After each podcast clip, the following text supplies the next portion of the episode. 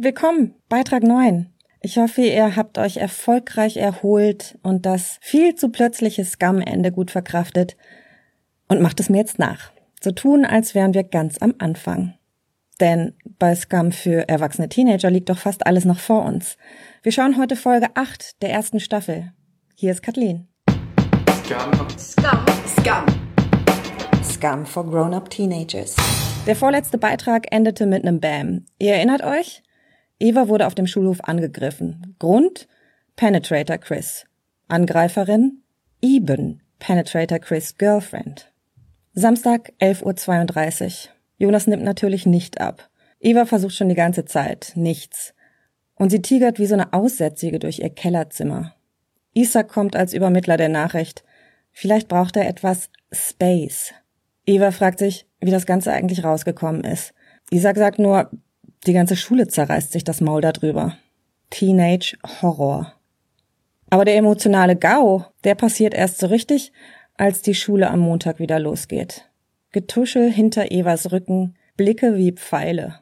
Und dann macht Ingrid auch noch eine weitere Ebene auf. Im Vorbeigehen hält sie vor Eva und ihrer Clique und macht so eine Andeutung. Von wegen, tolle Freundin habt ihr da. Aber sie pisst auf Freundschaften, nur damit ihr es wisst. Wilde ist irritiert. Was meint sie damit? Ihr wart mal Freunde? Eva versucht das Ganze runterzukochen. Innerlich aber dreht sie durch. Ihr Leben findet nur noch in gestressten Textmessages statt. Isaac, Pling, Eva, Pling. Dann auch noch die Mutter. Die Schule hat sie informiert über die Schlägerei. Alles läuft irgendwie aus dem Ruder. Und sie ist nur noch im Abwehrmodus. Ein bisschen Ruhe und Ablenkung bringt gerade eigentlich nur Nora. Die will ihre Freundin nämlich mal wieder lachen sehen und verrät ihr deswegen ihr persönliches musikalisches Guilty Pleasure.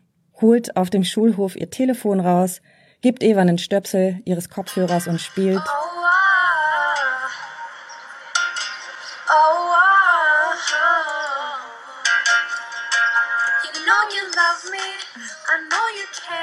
Und singt ihren Peinlos-Song.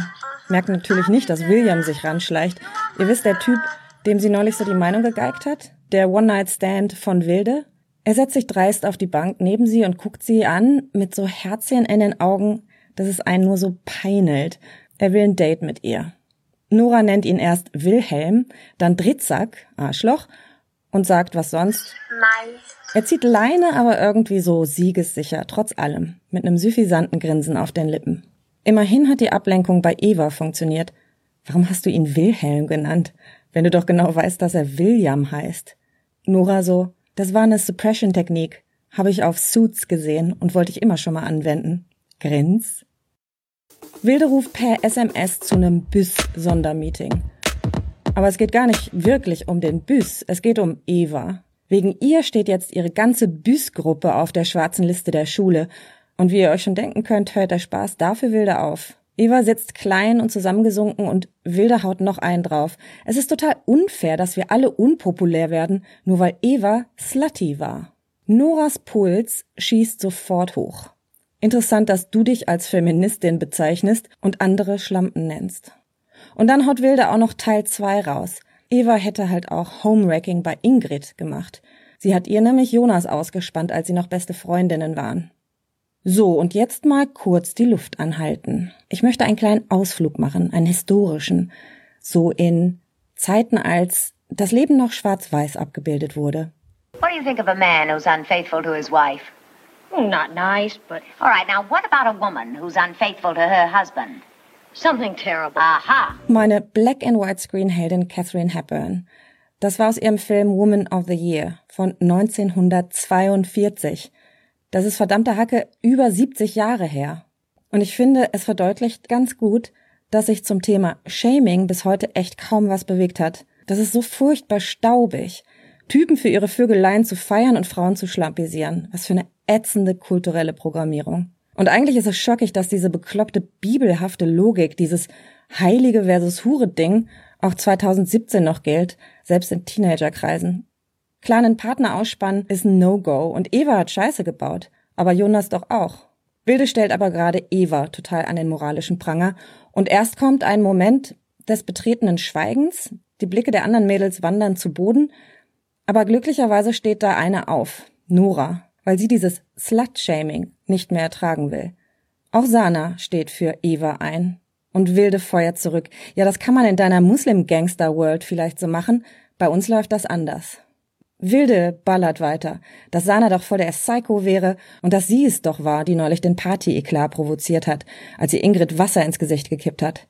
Don't mess with Sana.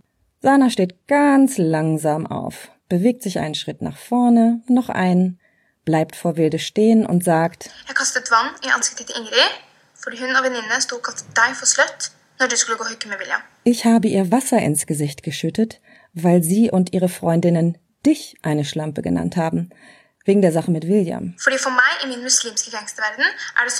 So läuft das halt in meiner Muslim-Gangsterwelt. Sana for President. Von Eva hat man die ganze Zeit keinen Mucks gehört und die Mädels haben da offenbar ein paar Grundwerte in ihrer Clique zu klären, aber da kommen sie auch noch zu.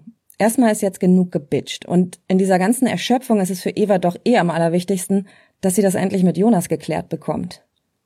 Und dann geht sie einfach zu ihm und er hört ihr zu, auch wenn er ihr nicht in die Augen sieht.